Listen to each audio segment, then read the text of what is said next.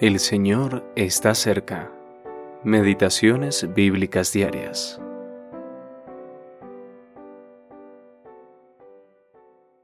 Después le apareció Jehová en el encinar de Mamre, estando él sentado a la puerta de su tienda en el calor del día.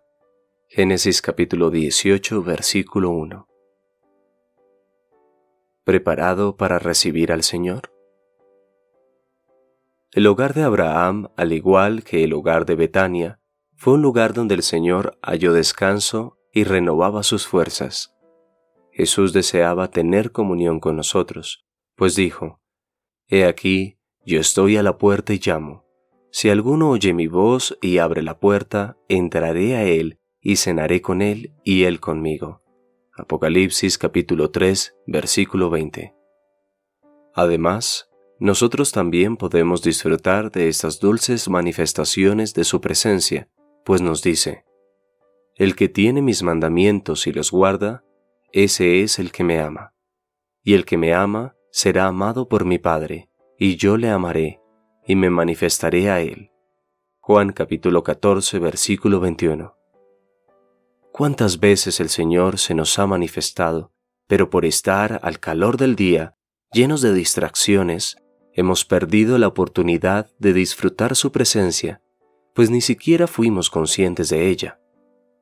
Quizás pasó por delante de Lot, pero él estaba demasiado ocupado en las puertas de Sodoma y no estaba en condiciones de recibirlo.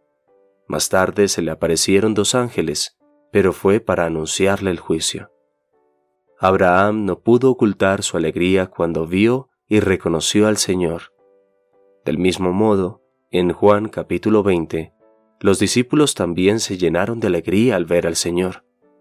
¿Sentimos lo mismo, por ejemplo, en el día del Señor? Abraham tuvo el privilegio de servir al Señor sin obstáculos, pues tenía todo a mano para recibir a sus visitantes. La adoración consiste en presentar al Padre lo que habla de Cristo y lo que hemos recogido espiritualmente durante la semana emana de la comunión diaria con el Señor. Es penoso ver tantas bocas cerradas cuando nos reunimos para hacer memoria de Él. ¿Por qué? Ni siquiera cinco palabras de agradecimiento. Véase 1 de Corintios capítulo 14 versículo 19. La culpa es nuestra. No hemos caminado en comunión diaria con nuestro Señor, pasando tiempo en oración y leyendo la palabra de Dios. Me temo que le estamos robando el honor que tanto merece. Corrijamos esto sin demora. Richard A. Barnett